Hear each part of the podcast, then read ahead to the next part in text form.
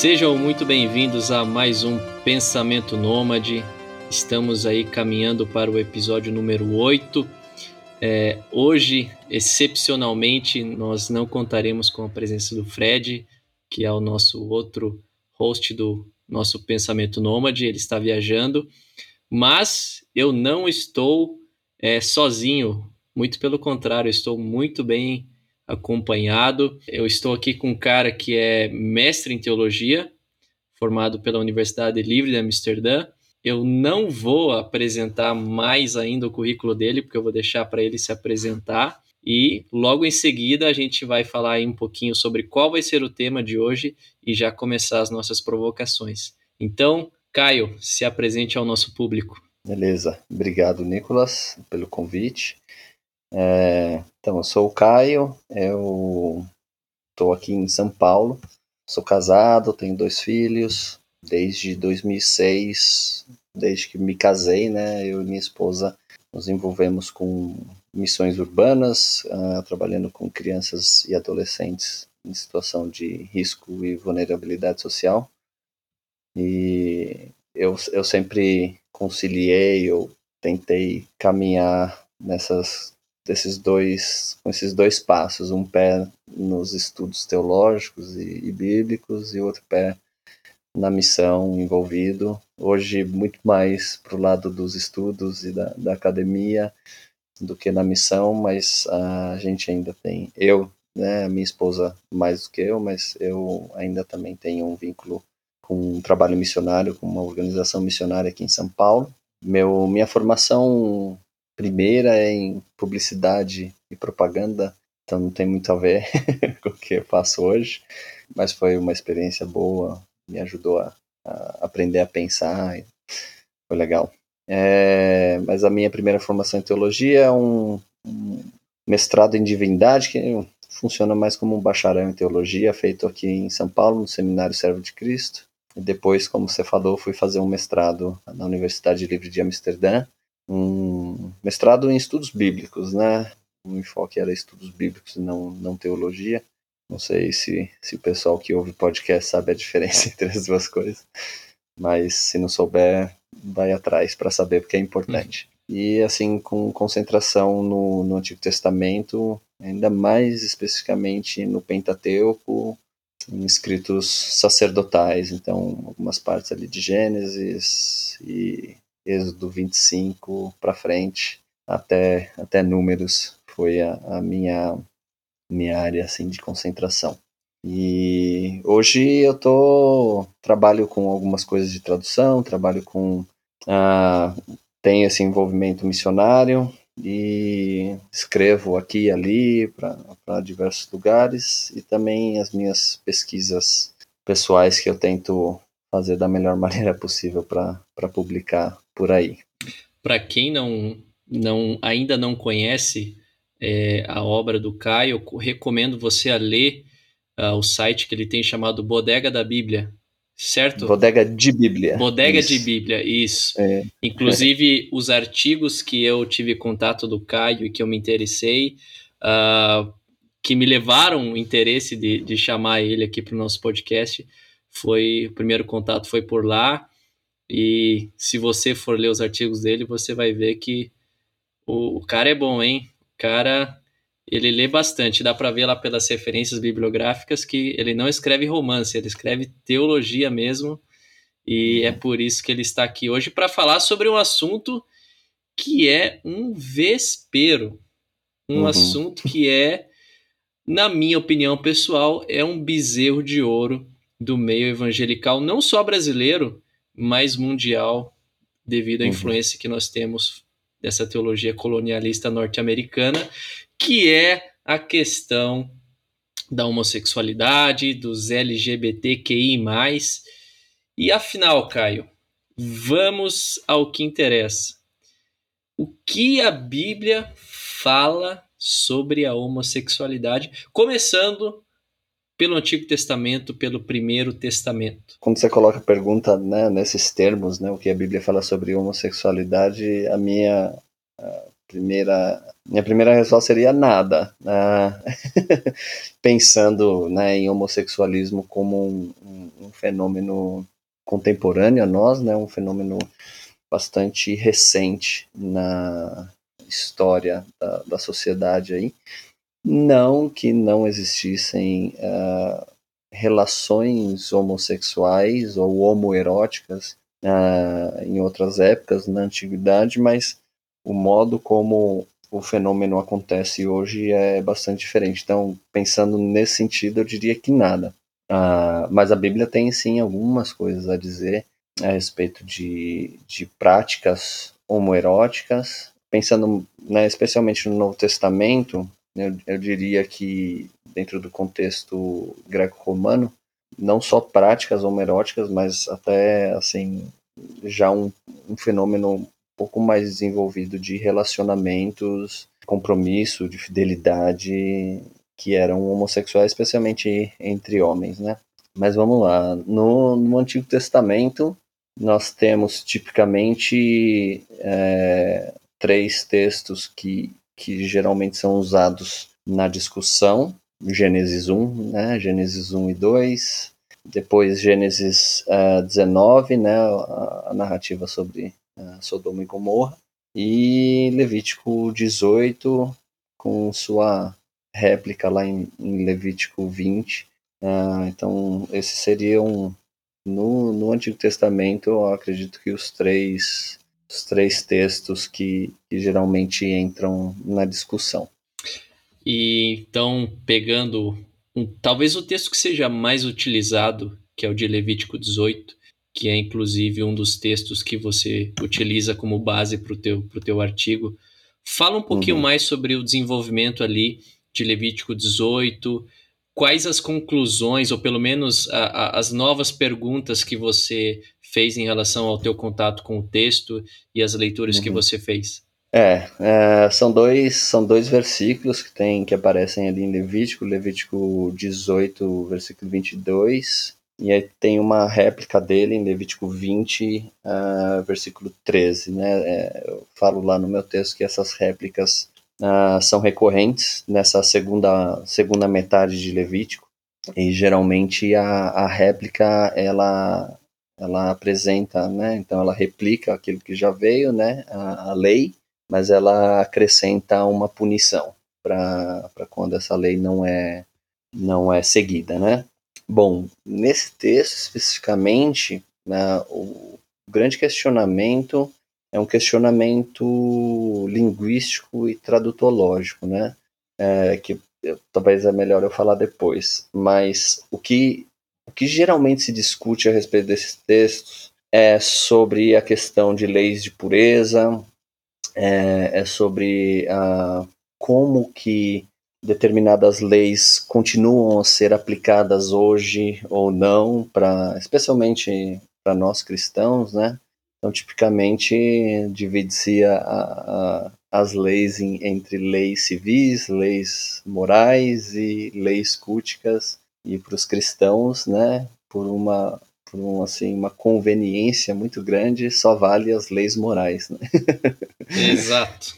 Mas, Mas é, camarão é, pode comer, né? Camarão. Camarão pode cortar, comer, cortar camarão.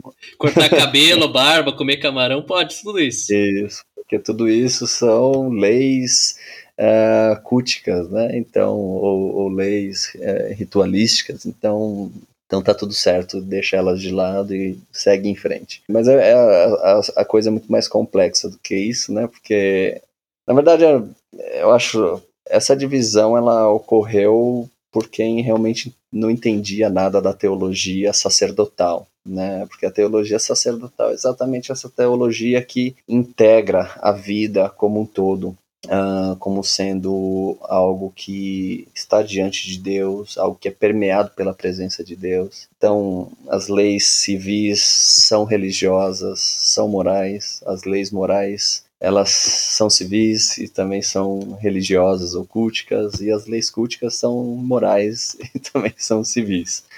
É, tá tudo entremeado, né?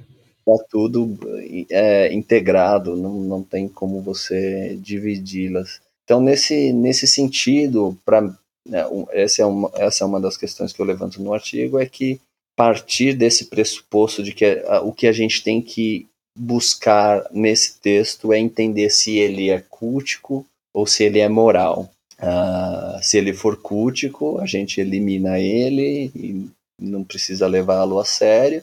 Mas uh, se ele for moral, aí ele tem que ser levado a sério, ele continua valendo pra gente. Então, então para mim, esse é, esse é, um ponto de partida uh, errado, não, não dá para começar por aí. Então, isso já elimina elimina muitos problemas, mas levantar outros também, né? Então, por exemplo, no, no, meu artigo eu falo de um dos autores, um autor evangélico, que é o Jay Sklar, e ele por exemplo, o argumento dele é que essa lei de Levítico ela é moral, porque Jesus retoma ela comentando sobre Gênesis 1, né? Jesus nunca cita, obviamente, Levítico 18, mas Jesus e o Novo Testamento, né, Paulo vão abordar questões de sexualidade e vão usar o texto de Gênesis 1 para falar sobre sexualidade, sobre ética sexual, então, é, é, um, é uma lei universal de, de moralidade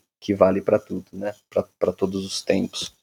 Mas, de fato, assim, é muito mais uh, frutífero e acho que muito mais coerente com o papel do intérprete seria simplesmente olhar para o texto uh, pensar no, no, contexto cultural, pensar no contexto histórico e, e, tentar tirar ali do texto o que parece ser é, o mais apropriado, né? E não, apesar de nós cristãos sempre precisarmos olhar para o Novo Testamento, sempre precisar olharmos para a Bíblia como um todo, ainda assim o primeiro passo não é esse, né? E, e e, esse, esse passo nunca tem que estar como fundamento para as conclusões que a gente vai tirar do, do texto que a gente está lendo. Uh, então, o que eu fiz ali foi, primeiro, eliminar várias possibilidades, imaginando que o texto está falando sobre homo, homossexualidade ou, ou assim, mais uh, adequado falar sobre práticas homoeróticas. Uhum, para não é... cometer esse anacronismo aí Isso, criado no exatamente. século XVIII. Exato. É, então, falar sobre práticas homoeróticas, imaginando que o texto está condenando esse, esse, tipo de prática, então vamos pensar por quê, como, é, imaginando, né, por que será que eles condenam, né? Então, eu levantei uh, alguns questionamentos, uh, pensando, por exemplo, uh, alguns teóricos vão falar que o motivo para isso é porque um dos, dos elementos que causavam algum tipo de impureza ou contaminação é o sêmen. Né? O sêmen é um, na teologia sacerdotal, é um elemento que, que causa impureza.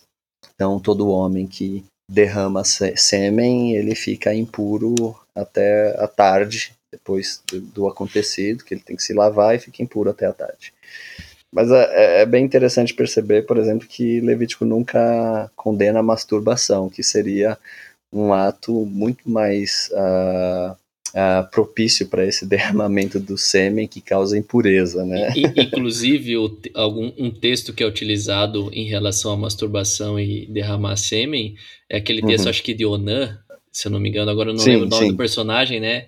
Sim, sim. Só que ali aquele texto, ele, o que acontece não é por, pela questão dele derramar o sêmen, mas é, é por ele não continuar o, o, legado familiar, que é a questão que, segundo o seu artigo dá a entender, isso. é a questão que se trata ali em Levítico, né? Exatamente. É, você está falando aí de, de Gênesis 38, né? Da, da linhagem de Judá, o caso de Judá com, com Tamar, né? E tal. É, mas é isso. É, se a condenação ali naquele texto não é pelo derramamento do sêmen em si, mas mas a falta, e aí a, é a grande questão. Falta de solidariedade do irmão para com o irmão falecido, né? Uhum. Que é, seria dar continuidade à linhagem do, do irmão dele. Então, na verdade, esse texto fala, é, esse texto de Gênesis 38 é ilustrativo para a gente, porque quando a gente vai para o texto bíblico, especialmente no Antigo Testamento, grande parte daquilo que a gente vê como condenação, uh, leis, uh, elas têm muito a ver com dinâmicas sociais, elas têm um fundamento de responsabilidade e solidariedade familiar entre parentes. Então, quando, quando a gente abre os olhos para essa realidade, a, a coisa fica muito mais próxima do texto do que quando a gente utiliza as nossas categorias e, e, e pressupostos e fundamentos éticos e morais, né, como cristãos ou como simplesmente pessoas vivendo em grandes centros urbanos no, no século no século 21. Então, quando a gente olha para o texto de Levítico 18, para o texto de Levítico 20, a gente está vendo algumas leis relacionadas exatamente a como viver numa comunidade em que existe muita proximidade é, entre os parentes, né? As vilas, no antigo, os vilarejos no, no antigo Israel era, eram, sei lá, 150 pessoas, entre 100 e 150 pessoas, geralmente todas elas com algum tipo de, de, de, de, de parentesco entre elas. É bem interessante, por exemplo, quando você lê essa segunda parte de Levítico, né, existe quase que um uso intercambiável entre uh, os termos irmão, próximo, vizinho. É, na verdade, as pessoas moravam em família mesmo. E aí você tem esse problema, como que você vai lidar com a sexualidade dentro desse ambiente? Especialmente porque na cultura do antigo Israel você tem uh, certos valores de hierarquia social, né, do, do patriarcado e tal, e muito importante, mais importante ainda, ou relacionado à, à, importância do patriarcado, que é a relação da, da herança da terra.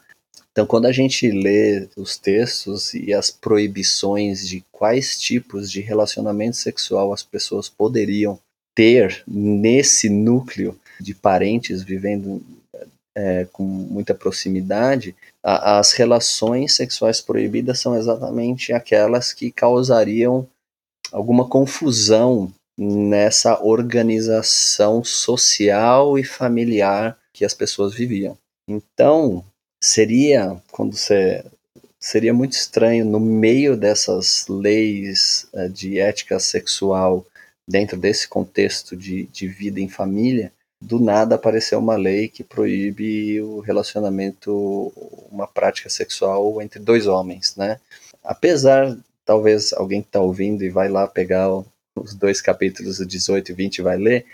No, no 18, a última prescrição, né, a última lei é sobre não entregar o filho a, ao deus Moloch. No capítulo 20 ele não é último, mas está lá no meio, mas também aparece. Vai falar, poxa, o que, que isso tem a ver né, com, com relações sexuais? E aí entra de novo a questão de uh, linhagem, de uh, não é só uma questão uh, religiosa de idolatria ou algo assim, mas a questão de você destruir uh, um filho, ofertando, né, obviamente, a uma divindade, mas você está destruindo um filho que, na teologia uh, sacerdotal e do Antigo Testamento como todo, o filho é uma bênção, né, uma bênção de Deus, prova da bênção de Deus mas não só prova, mas continuidade da aliança, porque é o filho que vai receber a herança, e a herança é um dos artigos, por assim dizer, né, da, da, da negociação entre Deus e Israel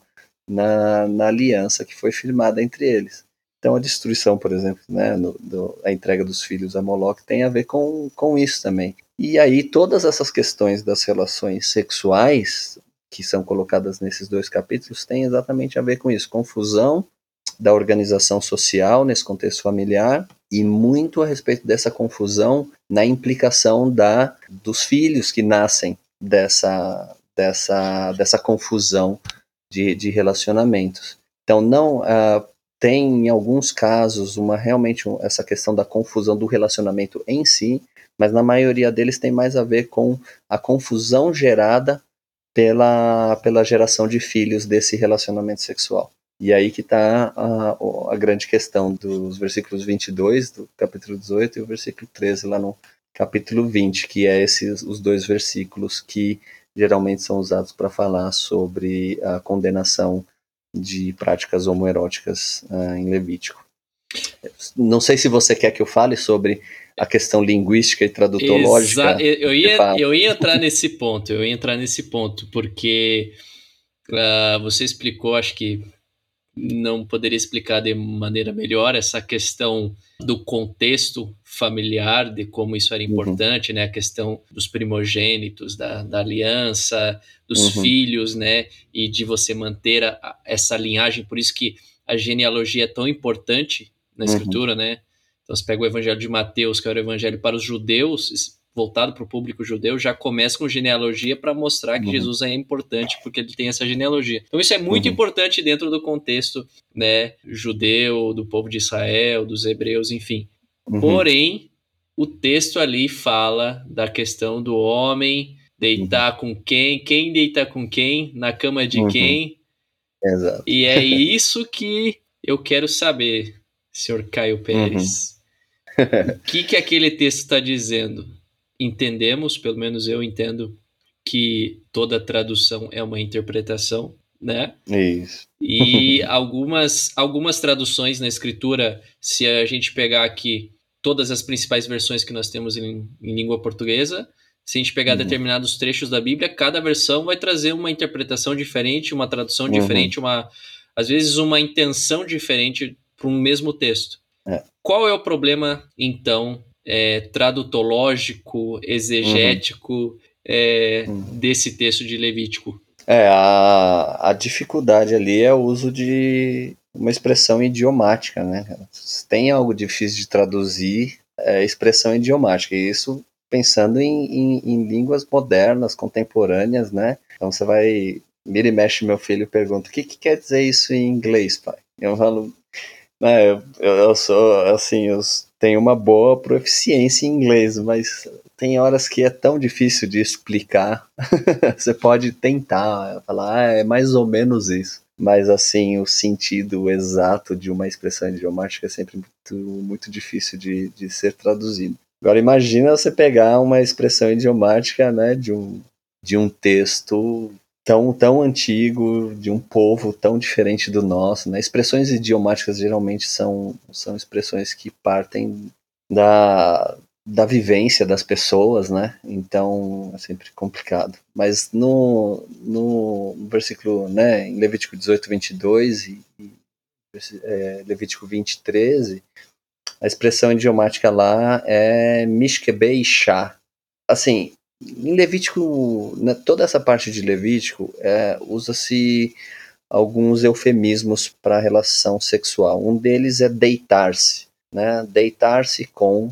Conhecer o fulano, ciclana. Conhecer, né? É, o verbo conhecer também é. Então, em alguns momentos você tem deitar-se com, em outros você tem conhecer alguém, né? E aqui, nos dois versículos, nós temos o eufemismo deitar-se com, mas acompanhado dessa expressão idiomática que literalmente significa o lugar de uma mulher se deitar. Ou, né, por isso que é, é geralmente traduzido como leito, literalmente seria então o leito de mulher. Então, proibição é para que um, um homem não se deite num leito de mulher. E aí, acompanhado dessa expressão idiomática, tem o objeto dessa expressão, que é outro homem. Né? Então, um homem não pode se deitar no leito de uma mulher, outro homem. é, literalmente assim, sem nenhuma tentativa de fazer sentido. É, essa é a né? transliteração. Li é, literal, não? É, sim, é uma tradução bastante, bastante literal. Uhum. E aí, o que, que geralmente se faz? Geralmente agrupa-se os dois eufemismos, deitar-se com e leito de mulher. Então você não pode se deitar né, com outro homem na cama de mulher como se isso significasse como se fosse uma mulher. Né? Então um homem não pode se deitar com outro homem como se fosse uma mulher. Essa é, essa é, é em linhas gerais, a tradução adotada em todas as, as, as, versões modernas que a gente tem, não só em português, mas em, em outras línguas também. A grande questão aí é que uh, essa o Ixá nessa expressão, Mishkebe Ixá, Ixá é mulher, tá? Uhum. E o Mishkebe é o leito. a grande questão é que está em tá no plural. o leito está no plural. Então você não pode deitar em leitos, mas se você pegar o, o, termo assim realmente literal, então você não pode se deitar ou né, ter relações sexuais uh, no lugar, nos lugares de se deitar de uma mulher. Então qual que é a opção que eu fiz no artigo lá, que na verdade é uma opção da, proposta por uma biblista finlandesa chamada Joana alguma coisa, eu não vou tentar replicar o sobrenome dela aqui. Raikkonen. Hackney. Hackney. Tô falando o nome todos os finlandeses que eu conheço. Ela escreveu um artigo no ano passado, 2020, publicado num, num periódico, num, numa revista de estudos do Antigo Testamento, que é uma das mais respeitadas que existem uh, internacionalmente. E a proposta que ela faz é entender essa expressão como fazendo referência a um homem se deitar na mesma cama com uma mulher e o seu marido, ou uma mulher e o seu companheiro, ou uma mulher e um outro homem qualquer. Epa, pera aí, deixa eu dar uma de ratinho aqui agora. Você está falando de homenagem a trois? É isso mesmo? É, é exatamente isso, né? A proposta dela é exatamente essa de dois homens com uma única mulher. Uh, isso explicaria a expressão colocada na forma plural. Isso explica também o fato de ser uma, uma expressão que está em conjunto já com o eufemismo de ter relações sexuais. Não faria muito sentido você ter duas expressões que significam a mesma coisa, ou seja, são dois eufemismos para a mesma coisa, um acompanhado do outro. Então, digamos, é. digamos assim, essa tradução ela cobre, digamos assim, os buracos tradutológicos que comumente Exatamente. são apresentados. Exatamente. Ela simplifica a, a tradução, porque aquilo que eu falei, na tradução comum você precisa acrescentar uma conjunção que é o como, né? Você não pode deitar-se na mesma com outro homem, como se fosse essa essa conjunção explicativa, né? Não comparativa, ela não existe no texto original. Então, ela é, é suprida na, na, na língua alvo, né, na, na, da tradução, mas sem evidência sem fundamento, né? Ela, o fundamento dela é o pressuposto de que essa expressão significa tal coisa. Uhum. Então, nessa opção, você elimina esse, esse problema e alguns outros, o, o caso do plural, porque você está falando de, né, de, de um casal, ou por isso que, então, a explicação do plural. E acho que e não só essa, essa opção explica uh, os problemas tradutológicos, mas ela também coloca esse, essa, essa lei específica, essa condenação específica dentro do contexto literário que, que vem acompanhado de toda essa conversa que a gente teve anteriormente, de falar sobre as relações uh, sexuais dentro desse contexto de convivência familiar, de organização familiar, em que as coisas não podem uh, ficar confusas e tal. Então, quando você coloca uh, dois homens tendo a relação sexual com uma única mulher, faz completo sentido dentro desse contexto literário, e aí também faz total sentido dentro do contexto cultural, porque uh, dois homens tendo relação ao mesmo tempo com uma única mulher, se ela é engravida, ninguém sabe de quem é a criança. a não ser que uh, alguns anos depois a criança fique muito parecida com um dos, do, dos sujeitos. Se a, se a criança puxar mais pro lado da mãe, ninguém vai saber né, quem é o pai. Agora você entendeu porque eu falei do ratinho, vai ter que ter um DNA é, ali, entendeu? Teste, teste de DNA, cara. e isso é um problema muito grande, cara. É um problema grande porque afeta. Quem vai sair a... na genealogia? Isso, é, afeta a herança, e por afetar a herança, consequentemente, afeta a participação dessa da, do, do filho ou da filha, né, que, que foi gerado na aliança, porque a aliança depende de você estabelecer exatamente quem pode, quem não pode ter parte nela que tem a ver com a terra, com propriedade, né, então. Então, essa opção de tradução, ela ela está muito mais, uh, ela explica melhor o texto, gramaticalmente, sintaticamente, e ela, mas ela também dá muito mais, uh, muito mais alinhada no significado desse texto dentro do contexto literário e do contexto histórico-cultural que está né, representado nesse texto. É, é importante salientar para quem não tem contato com as línguas originais que quando você vai estudar o texto original, não tem vírgula, não tem ponto, uhum. não tem ponto de interrogação. Você pega hebraico, passa, o que, que é passado, o que, que é futuro aqui nesse negócio, né? Uhum. Então, fazer a exegese do texto, não original, mas que provém do, dos manuscritos originais, é de suma importância a gente entender isso. Outro uhum. ponto dessa conversa que seria importante comentar ou relembrar é que se o problema que a gente comentou lá atrás fosse do sêmen, então uhum. o lesbianismo está liberado, né? Porque Exato. se o problema é o sêmen, uhum. toca o barco, né? E a gente viu Exatamente. que não é essa questão nem do sêmen, uhum. e a questão é mais do texto e também do contexto, como o Caio explicou. Mas, Caio, uh, vamos problematizar um pouquinho. Uh, você deu o exemplo aí de Sodoma. Uhum que, que é sodomia, então? Né? Porque o meio evangelical gosta de falar né, de sodomia, os pecados de Sodoma. Só que eu uhum. acho que essa turma aí não, não leu Ezequiel, não leu alguma turma ali do Antigo Testamento para entender qual era o pecado de Sodoma. O que, que é sodomia, uhum. Caio? Ah, vamos lá.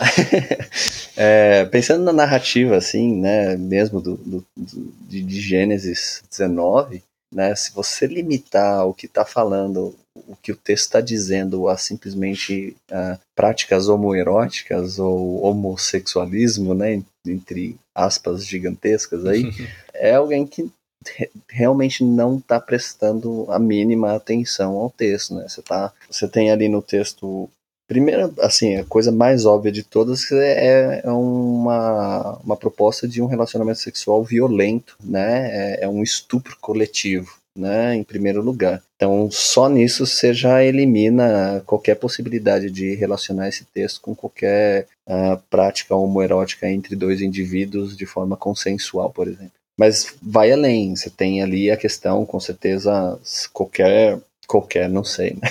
mas pastores com algum senso de, de, de, formação teológica e de estudos bíblicos consegue ler o texto e, e relacionar o que está acontecendo ali com uma das questões éticas mais importantes no contexto do Antigo Oriente Próximo, que é a questão da hospitalidade. Então, você tem uh, pessoas, uh, né, você tem ali os, os, três anjos, entre aspas, né, porque os personagens, né, é difícil saber quem, quem são, mas eles indo para a cidade, não tendo a, a tarde está chegando, eles não têm onde se acomodar, e Ló vai lá e oferece hospitalidade a eles porque sabe o lugar que vive.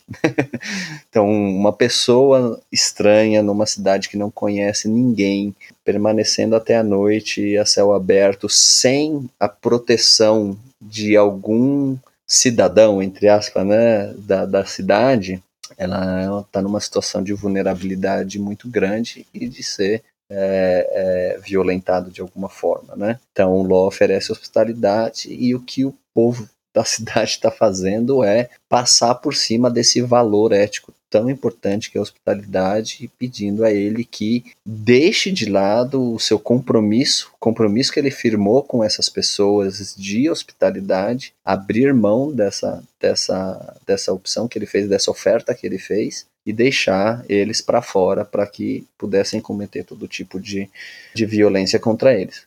Então, assim, só nessas questões você já, você já elimina qualquer tipo de aplicação desse texto para a nossa realidade, seja de um relacionamento com compromisso entre duas pessoas do mesmo sexo ou simplesmente práticas sexuais uh, entre duas pessoas do mesmo sexo. Mas uh, o, legal é o, é o, que você comentou. Você tem outros textos no Antigo Testamento que vão retomar essa, identidade de Sodoma, uh, especificamente de Sodoma, não tanto de, de Gomorra, e vão qualificar essa identidade não como uma cidade ou uma, uma comunidade ou uma sociedade onde as pessoas tinham sexo com pessoas do mesmo sexo, onde se praticava né, homoerotismo. Texto de Ezequiel 16, que vai retomar essa identidade de Sodoma, ele, ele, é, ele é muito interessante. Em primeiro lugar, ele vai usar um dos termos que aparece no, no texto de, de Levítico 18, 22 e 20, 13, que é o, o termo hebraico toevá, que é abominação. Uh, tá lá em Ezequiel 16, 50, no versículo 50 aparece essa, esse termo, e esse termo é muito importante porque ele tem a ver com as leis de pureza e impureza, ele tem muito a ver com a terra, com a questão, com a questão da terra. Então, por exemplo, em Levítico ou na teologia sacerdotal, esse termo só é usado para para as relações sexuais inapropriadas de Levítico 18, para idolatria, uh, em Levítico 19, 20 também tem um, derramamento de sangue, em, em, números 35. Essas práticas, essas três práticas, são condenadas e qualificadas como sendo toevá, como sendo abominação. E todas elas têm a ver com terra e tem a ver com a identidade da pessoa com relação a Deus, né? Por isso a idolatria é considerada uma abominação que está rompendo a aliança com Yahvé, né? E, e, por isso colocada como abominação. Então, lá em Ezequiel 16, Sodoma é, é dito que Sodoma praticou abominação.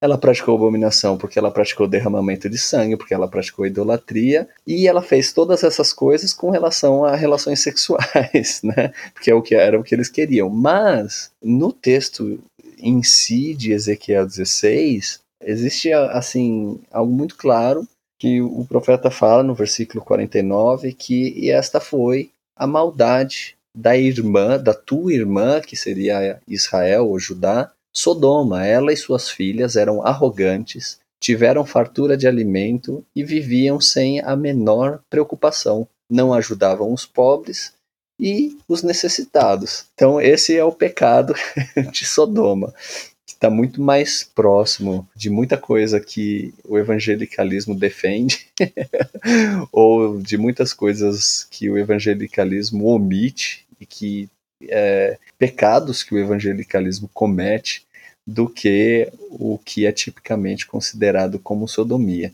Aí eu só queria, para completar essa questão de, de Sodoma e de Ezequiel 16, no começo do capítulo 16, a identidade de Israel é de uma recém uma recém-nascida que foi abandonada para ser morta. É, é um texto muito forte, bem difícil de ler se você realmente entender o que está sendo falado ali e levar a sério. Então, Israel é, é, é, é, a identidade de Israel é a identidade de alguém que foi largado, abandonado pela própria mãe para ser morto no meio do, do deserto e Deus vai lá, adota, cuida dela. Ah, é muito interessante porque uma das práticas da adoção na antiguidade era a prática de adotar meninas e depois, caso né, viesse acontecer, se casar com elas. E é, é, essa imagem que tem lá no começo de Ezequiel 16 de, de Deus adotando Israel, que foi abandonada, recém-nascida para morrer. Ele cuida dela, ela cresce, ela se desenvolve e ele propõe casamento a ela eles se casam e ela começa a, a, a, a ter a, a romper esse, esse casamento indo atrás das outras nações, ou seja, cometendo adultério, tendo relações sexuais inapropriadas uh, com as outras nações, e aí ela é comparada com Sodoma, classificando aí relações sexuais inapropriadas com, uh, é uma prática comparável a você ter tudo o que precisa, ter recebido tudo o que precisava para crescer, para se desenvolver. E aí, quando você precisa fazer isso por alguém, por outra pessoa, os pobres e os necessitados, você não faz. Então, a gente volta a toda a questão de aliança, a gente volta a toda a questão de linhagem, de uh, relacionamentos familiares, de cuidado, de responsabilidade, de solidariedade e de hospitalidade. então tá tudo muito conectado e nada disso tem a ver com o problema do, das práticas sexuais em si, né? Uh, e em nenhum desses casos a gente está falando especificamente de relações uh, de práticas ou relações sexuais entre pessoas do mesmo sexo. É, inclusive, para quem tem sensibilidade literária, eu sugiro a leitura de Ezequiel capítulo 23. Hum. E para quem tem receio com questão de palavrão, eu recomendo que leia o versículo 20 do capítulo 23 de Ezequiel, que é bem pesado e que está falando justamente sobre essa temática de, uhum. de Israel ali ser tratado como a filha que está se uhum. prostituindo uhum. por aí, né? É, tem. Eu, alguém comentou comigo que existem. Uh, né, hoje em dia a gente usa muitas, uh, muitas referências teóricas de outras disciplinas para poder interpretar a Bíblia. Hoje, uma delas que é muito importante é, é, é são os estudos de trauma uh, para interpretar o texto bíblico e essa pessoa comentou comigo que em um desses estudos, relacionando teorias, estudos de trauma com o texto de, de Ezequiel uh, como um todo, a pessoa concluiu que provavelmente Ezequiel foi sexualmente abusado, porque ele usa uma linguagem sexual muito pesada uh, e ele, existem algumas características ali, até o próprio Ezequiel 16, essa questão do, da, do abandono quando, como recém-nascido para ser morto, para morrer, né? É, são linguagens traumáticas, né? Então é, é, bem, bem interessante imaginar que, que realmente talvez ele tenha tido uma experiência de, de trauma provavelmente relacionada à sexualidade e que é por isso que ele utiliza esse tipo de imagem nas profecias dele. Faz muito sentido isso aí. Eu, como um, uhum. um pseudo-freudiano, tendo a concordar com essa, com essa suposta é, interpretação aí. Uhum. Mas vamos lá, Caio. Por que então há uma interpretação quase que hegemônica uh, no uhum. meio cristão sobre esse assunto? Né? Uh, pegando a exemplo o texto de Levítico e outros textos que a gente vai abordar daqui a pouco sobre o Novo Testamento. Por uhum. que, na sua opinião, uh, você acha que é tão hegemônica, por exemplo, a, a tradução de Levítico?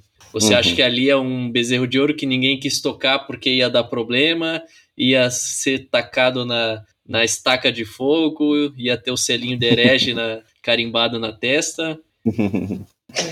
Cara, assim, no caso de, de Levítico 18 e 20, eu até entendo um pouco, ah, porque, como eu falei, a expressão idiomática, ela, ela, tem, ela tem uns paralelos em outros textos bíblicos em que uh, são expressões próximas, parecidas, não são idênticas, mas na, na, na, ocorrência dessas outras expressões, elas de fato uh, funcionam como eufemismo para relacionamento sexual, e aí então até entendo, mas de fato foi uma, uma introdução que serviu muito, serve muito bem aos paradigmas evangélicos e cristãos de uma maneira mais, mais geral e que se, se consolidou de, de uma forma tão, tão forte que é muito difícil você questionar uh, esses textos, questionar a possibilidade de tradução diferente, né?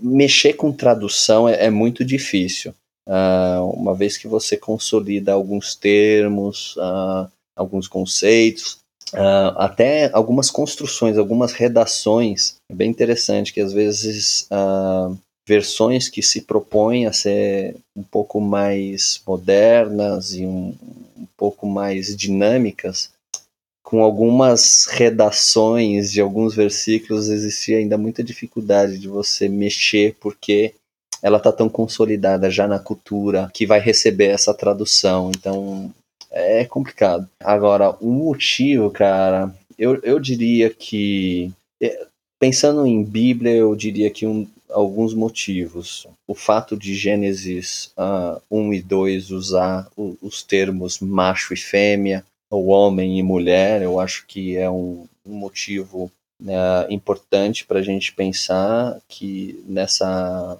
nessa visão tão hegemônica do, do evangelicalismo contrária ao, a, ao homossexualismo ou a, aos relacionamentos homossexuais uh, atuais.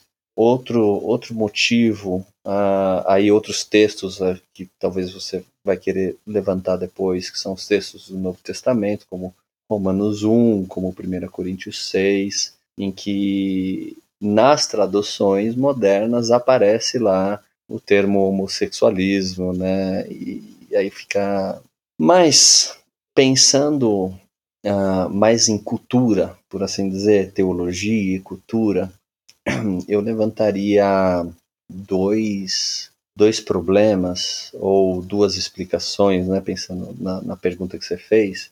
Um deles é a nossa cultura patriarcal, né? Eu não vou nem dizer machista, poderia talvez dizer machista, porque de fato na, na, na, na, maior parte das expressões patriarcais no evangelicalismo que a gente tem é machismo mesmo e pronto. Uhum. Mas eu diria que essa cultura patriarcal tem muito a ver com, com práticas sexuais, tem muito a ver com potência sexual, uh, uma potência sexual que se expressa, por exemplo, na, na procriação, né, na geração de filhos. Um, um, dos primeiros textos que eu publiquei lá no, no, no Bodega de Bíblia foi sobre uh, ter filhos. Se, se o cristão é um mandamento ter filhos, né, para nós cristãos. E é muito difícil as pessoas entenderem, serem questionadas a respeito disso. É, e eu acho que uma das explicações é o patri patriarcalismo e na forma como ele se expressa uh, nas práticas sexuais, na potência sexual, na, na, na procriação e geração de filhos. Uh, um outro ponto que eu levantaria é que é, é a questão da inerrância bíblica, pensando. Porque a inerrância bíblica, para apesar de teoricamente ela ser definida a, fazendo referência aos textos originais, aos a, autógrafos e tal, para o, o cristão comum, a inerrância está na Bíblia que ele está lendo, né? Então, se aparece lá na tradução que, que Deus condena o homossexualismo, pronto e acabou. não, tem o que discutir, né? Então essa essa a, inerrância ela, ela é sobre interpretações literais, né? Sobre é, uma hermenêutica literalista. Uhum. Então é, fica difícil questionar quando você diz que o texto é inerrante, o texto que você tem lá é uma interpretação das interpretações, que tem uma história de interpretação, então, então fica difícil, mas é, é, eu explicaria dessa forma, eu explicaria a partir de realmente alguns fatores válidos com relação ao, aos textos bíblicos, a gente pode questionar a, se a implicação ética desses textos é de fato conforme os evangélicos lidam com a questão hoje, com certeza, mas os textos estão lá, a gente tem que lidar com eles, então eu, eu levo a sério o fato de que esses textos podem levar essa, essa visão hegemônica do evangelicalismo contra, contra o homossexualismo, contra práticas homoeróticas, Uh, mas também tem essas questões teológicas e culturais aí que, que, eu acho que são importantes. E que segundo a minha opinião agora, eu acho que são fundamentais em relação a esse assunto, porque, como você falou, historicamente existem determinados grupos que se interessam por uma determinada narrativa, né? Ou manter determinada narrativa para que certos acontecimentos continuem a acontecer, né? Uhum. Mas enfim, vamos continuar a nossa conversa aqui. Você comentou em relação ao aos, alguns textos do Novo Testamento. É, um dos uhum. textos do Novo Testamento que, inclusive, eu lembro de ter ouvido quando eu entrei no seminário em relação a esse assunto, era a questão dos eunucos, o texto lá de uhum. Mateus. Né? Esse texto, em específico, dos eunucos, ele pode ser aplicado à questão dos homossexuais ou é, esse texto é muito usado para a questão do celibato, né, que é uhum. quase que consenso de muitos intérpretes quando vão falar de, de homossexualidade no com aspas gigantes, como você bem falou, uhum. no Novo Testamento, é, vão dar a opção do celibato, né? Mas espera uhum. aí, o que, que aquele texto ali está falando? Uhum. Cara, então, é, aquele texto é, é muito mais interessante do que eu imaginei quando eu comecei a, a, a trabalhar com ele para poder dar sequência lá no, nos, nos, artigos que eu publiquei lá no, no Bodega de Bíblia. Uh, é interessante a sua pergunta, né? Ele pode ser usado para a questão né, do, do, dos homossexuais? A minha resposta é sim, mas não do jeito que geralmente sim, é Pode ser usado né? para muita coisa, né? É. Mas se é, é outros 500. É, mas o texto é lá, né? Mateus 19, mais especificamente versículos 11 a 12, mas na verdade ele vem numa sequência, ele serve de conclusão para uma sequência que vem desde lá do versículo 3. Então, vamos lá. Primeira, sobre a questão do celibato em si, eu diria assim, eu, eu, eu né, resumiria um, né, um monte de coisa que eu escrevi lá no, no, nos artigos, que pela, pela identidade dos eunucos na época, castrados ou não, porque existiam eunucos que não eram castrados, de fato a, o asceticismo sexual, ou seja, a não prática sexual não era uma das características dos eunucos na antiguidade. Então seria muito estranho que Jesus utilizasse a identidade dos eunucos para falar algo a respeito de celibato, de não, de, de não se envolver com práticas sexuais. E aí entra uma questão até é, que eu acho que vale a pena dizer, que a gente tende, principalmente nós homens, a gente tende a limitar a prática sexual na penetração peniana, né? Uh, mas uh, práticas sexuais não necessariamente envolvem penetração peniana, a gente tem muitas formas de expressão sexual que não precisam né, de, de penetração peniana, então só nisso a gente já, já, já tira um pouco esse, esse preconceito ou esse uh, pressuposto a respeito dos eunucos, mesmo os castrados, porque existe evidência histórica de que eunucos castrados ainda se envolviam sexualmente com homens e com mulheres. Mas ó, a, a, grande questão hum, para mim a respeito desse texto é, primeiro, porque, puxa, Jesus usar a, a figura do eunuco para explicar algo a respeito da visão dele do reino de Deus é, é uma daquelas coisas que deveria chocar todo cristão, todo evangélico, porque é, é, é muito contraintuitivo, é muito surpreendente, apesar da, da, da, de certa popularidade de alguns grupos de eunucos no contexto de Jesus, ainda assim, né, como a gente estava conversando antes da gravação, né, o Jesus nunca falou sobre muita coisa sobre sexualidade, né? Sim. E aí do nada aparece assim a figura do eunuco, cara, é, é muito muito louco, né? Então, eu diria que já de, deveria nos surpreender bastante, deveria nos fazer parar para considerar com profundidade esse texto e não só a assumir que o texto diz algo simples, né, ou algo que a gente já sabe o que o texto quer dizer. Então, uh, o, assim, para a gente não se alongar muito, mas eu diria que Jesus usa figu a figura dos eunucos para questionar a identidade masculina como privilégio social e religioso. E que Jesus usa a figura do eunuco a fim de demonstrar a acessibilidade do reino do céu fora desses privilégios da masculinidade. E aí, quais são os privilégios da masculinidade? Um deles é, dentro do contexto literário, da, que aparece em Mateus 19, é a questão do divórcio, do, do, do, do homem ter o privilégio de de acordo com a sua vontade, independente da, da situação da mulher, independente de qualquer coisa, o homem ter ali o privilégio de dizer: eu não quero mais me casar com você, vou me casar com outra, e pronto, e acabou. Então Jesus já. Esse é, dentro do contexto literário lá de, de Mateus 19, o privilégio de tomar decisões a respeito do casamento. O privilégio é, que a é mulher samaritana não teve. Exatamente. Exatamente. Muito bem lembrado. Até porque, aí você que está fora do Twitter, mas uma das coisas que eu já coloquei no Twitter é, é isso, de que a mulher samaritana não não é uma promíscua sexual porque ela tá no, no teve quatro casamentos e tá num relacionamento com, com um quinto agora. A gente pensa, é. pensa com essa mente moderna, né, que é, ela saiu se divorciando aí, virou uma Gretchen da vida. Hum, isso, exatamente. Não é essa a ideia ali não. Mas enfim. Exato.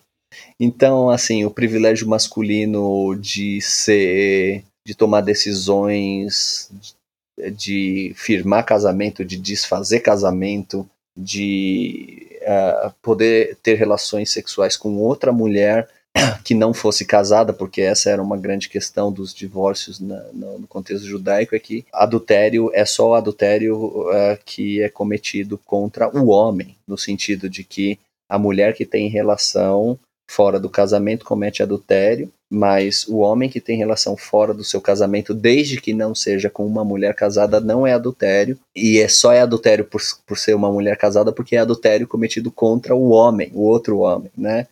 Então, todo, todo esse aspecto aí do, do casamento como um privilégio masculino, ele é desfeito por Jesus com o uso da figura dos eunucos, e até mesmo pela citação do texto de Gênesis 2, 1,27 e 2,5, se eu não me engano.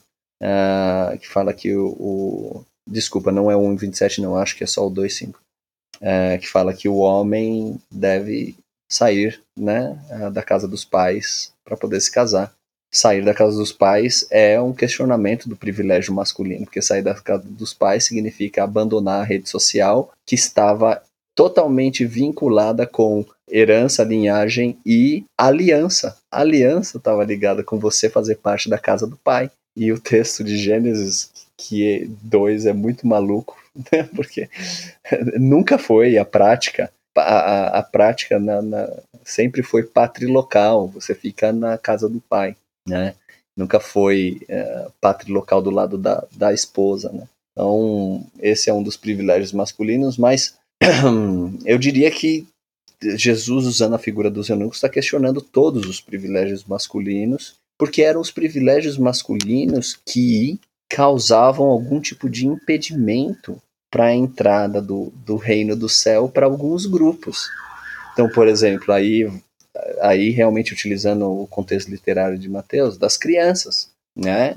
Quando Logo depois da fala dos eunucos, vem o episódio das crianças que querem chegar perto. Na verdade, elas não querem chegar, os pais estão trazendo elas para chegarem perto de Jesus, que se torna um representante do reino do céu, se a gente olhar pela, pelo, pela sequência. E os discípulos, em vez de abrirem acesso, eles negam acesso.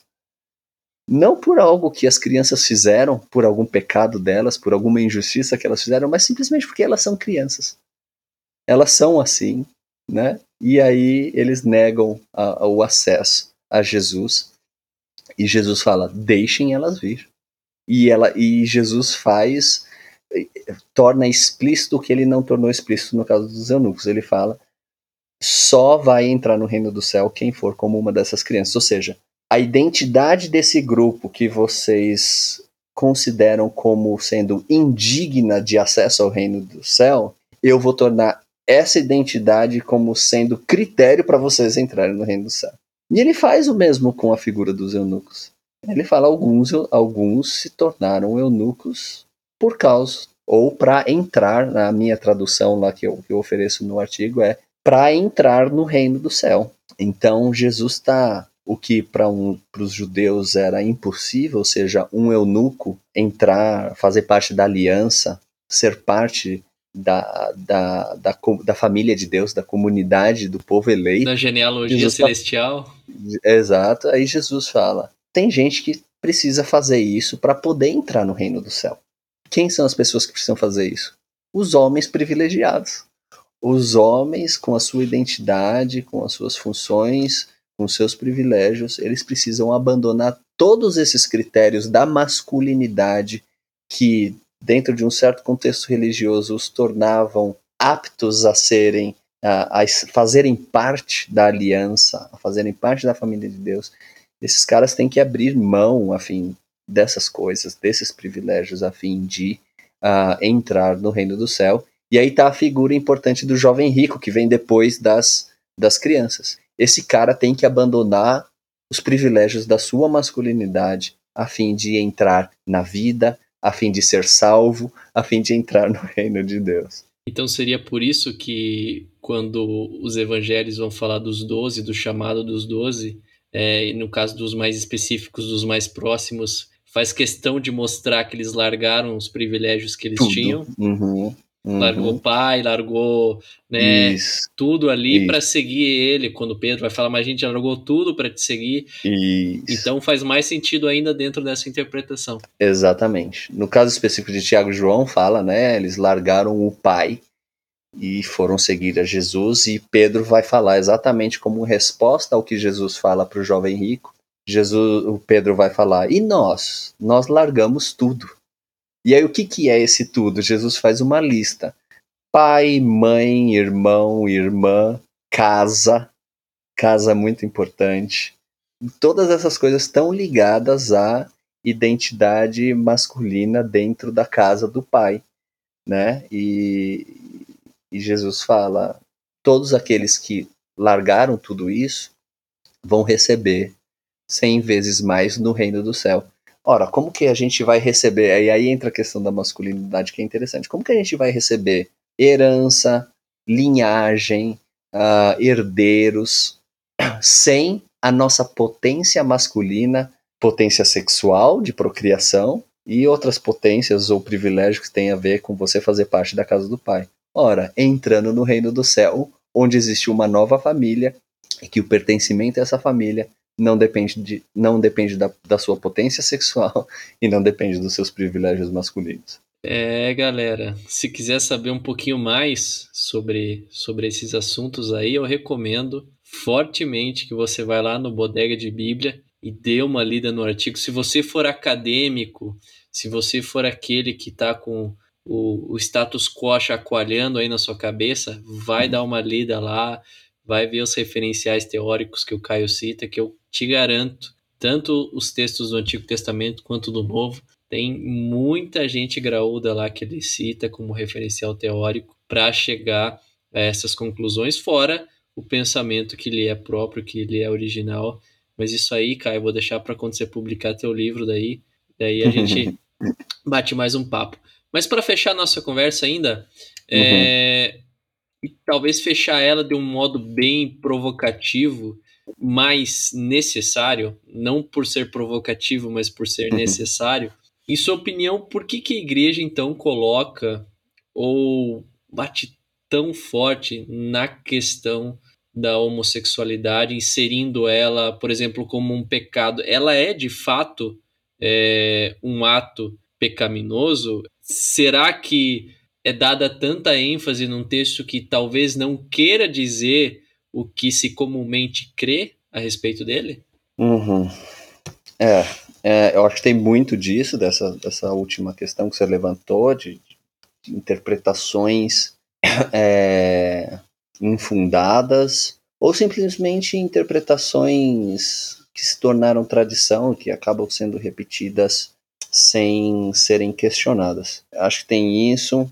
Eu acho que existe um aspecto eu vou sempre começar com algo que eu acho que tem algum ponto de validade, né? Que talvez a, imagem que se passou da, da revolução sexual é, nos anos 60, né, especificamente no contexto americano, estadunidense, foi uma imagem de muita promiscuidade e que realmente não, não, não tinha como ser bem visto pelos evangélicos e pelos cristãos, e é nesse contexto que surge de forma mais forte a, a identidade homossexual que nós conhecemos, que nós conhecemos hoje. Então, nesse sentido, existe algum fundamento, por assim dizer, para esse tipo de, de visão que, que se tornou comum no meio evangélico. Agora, o que um, os evangélicos têm muita dificuldade de reconhecer é que a coisa, cada caso é um caso, né? e, e a, a gente não. As coisas não ficaram como eram nos anos 60, as coisas mudaram, talvez, uh, não sei se é o termo certo, mas a perspectiva dos, do, das, das pessoas que se veem e que se identificam com alguma sexualidade que não é heteronormativa, ela se tornou um pouco mais desenvolvida. E aí eu não, não sei se é o termo certo para isso, mas existe uma construção mais aprofundada dessa identidade hoje do que existia antes.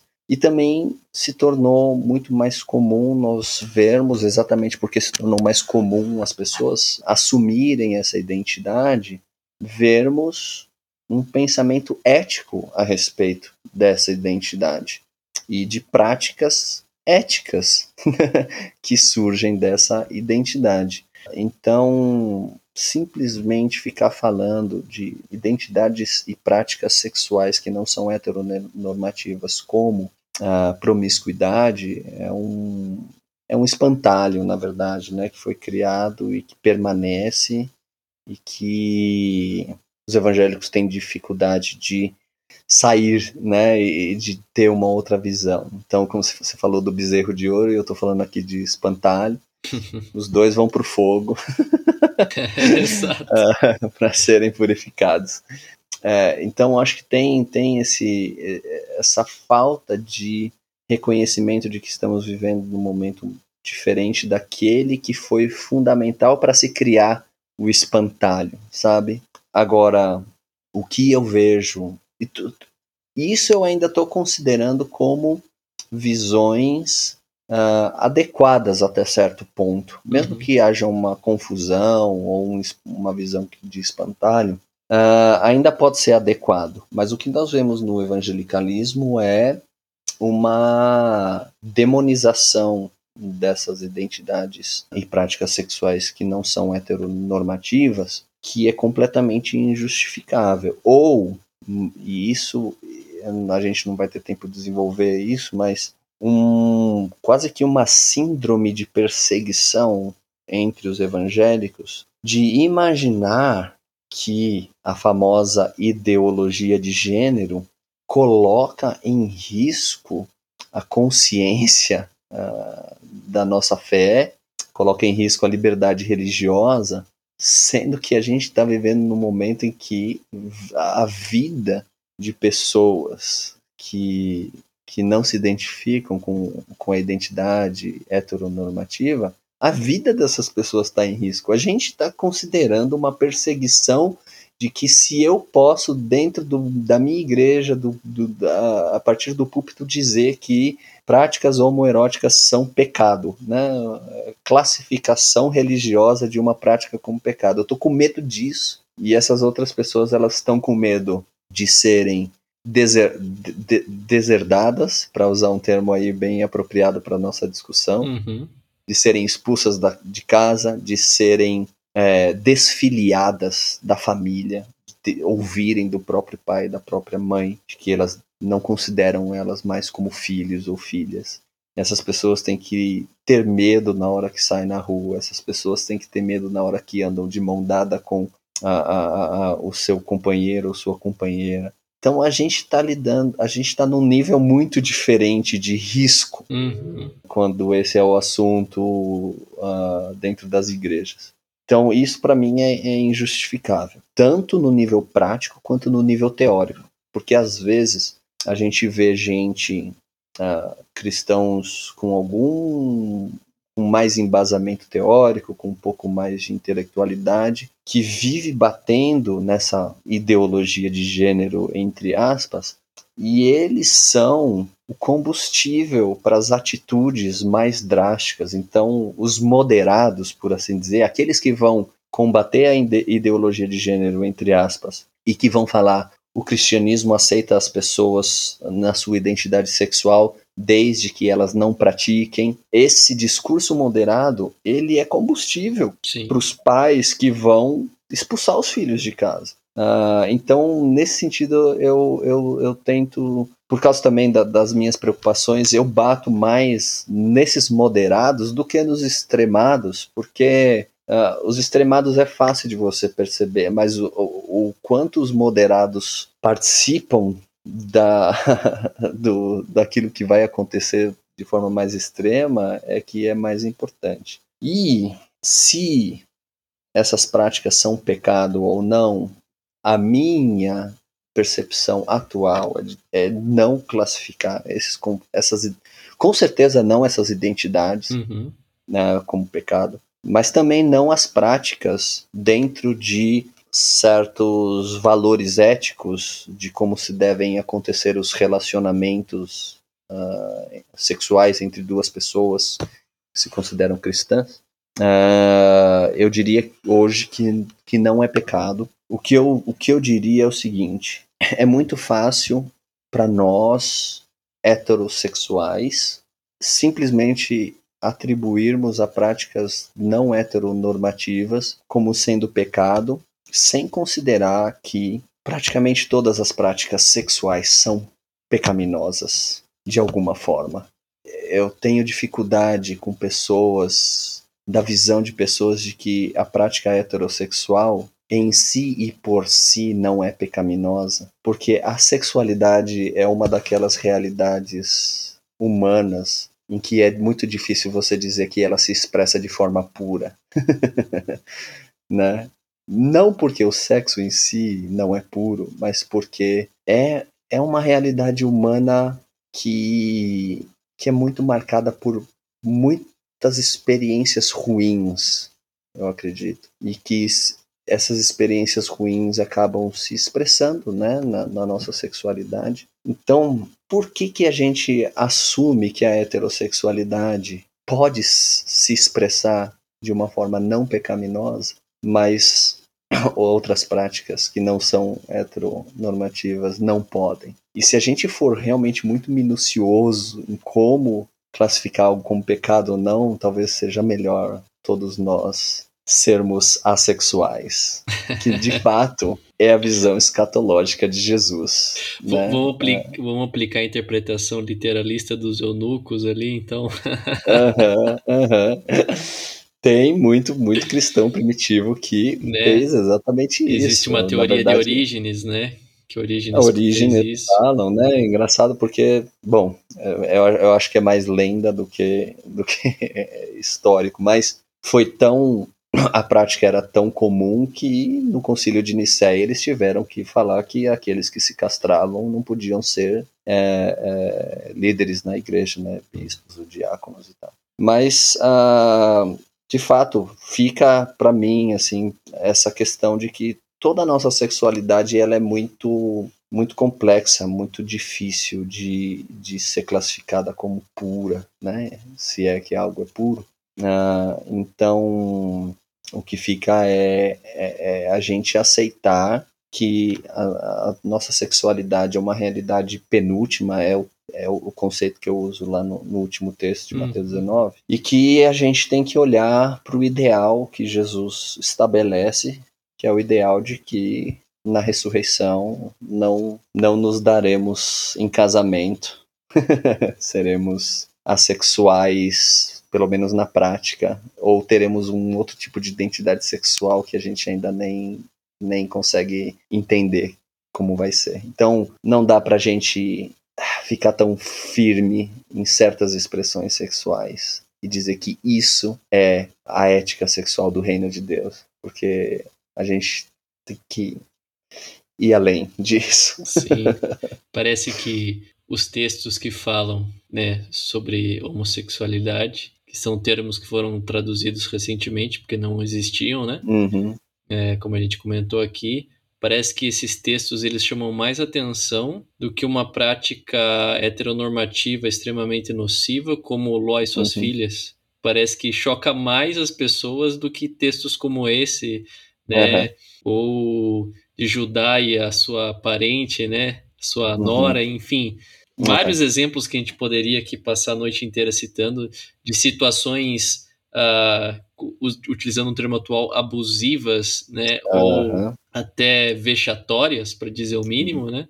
Parece que choca menos o público que está acostumado com essa narrativa heteronormativa uhum. do que esses outros textos que vão comentar sobre, sobre esse assunto e que tem que uhum. ser olhados, como a gente comentou aqui, com um olhar mais minucioso, uhum. porque o texto bíblico precisa ser entendido dentro do seu contexto literário, uhum. social, histórico, uhum. político, econômico e também, como foi um dos temas aqui da nossa conversa, sexual, familiar, uhum. porque senão a gente vai é. continuar é. fazendo caca em nome de Deus. É. O que mais pega para mim é que tá ficando cada vez mais claro, até com, com pesquisas uh, feitas, pesquisas estatísticas e pesquisas assim mais culturais e, e, e sociológicas, é que a, a sexualidade a heterossexualidade evangélica ela é extremamente abusiva, uhum. uh, machista, né? Então, se a igreja quer se focar em alguma questão de, de, de problemas de práticas sexuais, olha para dentro de si, porque na verdade o problema é que essa, esses abusos da heterossexualidade machista dos evangélicos é tida como sagrada, é tida como ética do reino de Deus. Fundamentada em textos, né? Efésios e, e, outros textos, né? Exato. E isso é loucura, cara. Você saber que existem maridos que obrigam as, as esposas a ter sexo com eles, sem com um tipo de, de, de, de é, concessão ou com que, que não é obrigação, sadio, como que, se fosse uma obrigação do matrimônio, obrigação né? Obrigação mesmo. Isso e e fazem isso com fundamentação teológica de que elas precisam fazer isso para a glória de Deus ou alguma coisa assim, sabe? Então a, a, John a, Piper isso aí. Assim, Mark Driscoll, John Piper, James Dobson, a lista é grande. Mas então a gente vive num meio que tem sérios problemas com a sexualidade e que se é para para a gente apontar o dedo, a gente tem que apontar o dedo para nós mesmos, porque a coisa é, é muito mais feia do que que a gente imagina. Tem duas estatísticas que eu vi recentemente. Uh, a primeira era de que a maior, maior parte dos casos de agressão física em casa são nos lares é, pseudo-cristãos, né? Evangélicos, uhum. católicos, né? Mas uhum. no evangelicalismo de um modo gritante. Uhum. Uh, e uma outra de um assunto que nós ainda vamos conversar aqui no nosso no nosso podcast é que a boa parte dos abortos, se eu não me engano, a maioria, agora não me uhum. recordo da estatística, uhum. eram feitas por mulheres já casadas com um parceiro fixo que já tem filhos uhum. e cristãs. Então, são duas estatísticas que nos chocam a priori, né? Uhum. Mas chocam principalmente aqueles que vivem na bolha evangelical, que uhum. não percebem que isso está visível, que está presente na nossa realidade, mais perto uhum. do que a gente imagina, é. e que se a gente não questionar uh, essa narrativa heteronormativa, uhum. patriarcal, uhum. machista, né, uhum. que a gente vem, vem perpetuando, né? É, nós vamos chegar a um momento em que vai ser difícil encontrar trigo no meio do joio. Exatamente. E se tem algo que a fala de Jesus sobre os eunucos é válida, independente da sua aplicação ou implicação para a questão hetero uh, uh, homossexual, é que ela coloca em xeque essa, uh, esses privilégios masculinos, esse machismo, e diz que se a gente levar o texto a sério, diz que aqueles que não abrirem mão disso não entrarão no reino do céu. Fechou com chave de ouro. É isso aí, pessoal. Espero que vocês tenham gostado desse, desse bate-papo aí. Podem nos colar aí o, o rótulo que vocês quiserem.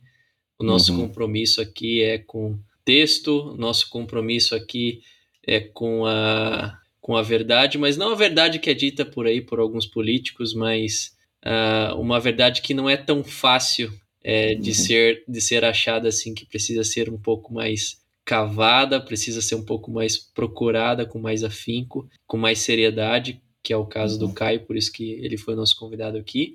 Então espero que vocês tenham gostado. Caio, quer dar uma última palavra aí? Acho que é isso. Fiquem atentos lá no, no Bodega de Bíblia, que eu, que eu posto coisas lá. Talvez até o, o, o fim do ano eu não vou postar muita coisa, mas uh, porque eu tô, tô correndo atrás de, de preparar outras pesquisas que eu preciso apresentar por aí. Mas uh, sempre que surge alguma publicação minha, mesmo que não seja para o blog, para fora e tal, eu acabo né, colocando lá alguma chamada. E para quem é, é, é, tá nas redes sociais, que é diferente de você, né, Nicolas? é, quem tiver no Twitter, especialmente no Twitter, eu sou bem mais ativo no Twitter do que nas outras redes, então se quiser me achar lá, Caio, acho que tá como arroba Caio Pérez 18, número 18, aí só seguir lá. É isso aí então, pessoal, nos vemos no próximo episódio. E até lá então, ao Wiedersehen.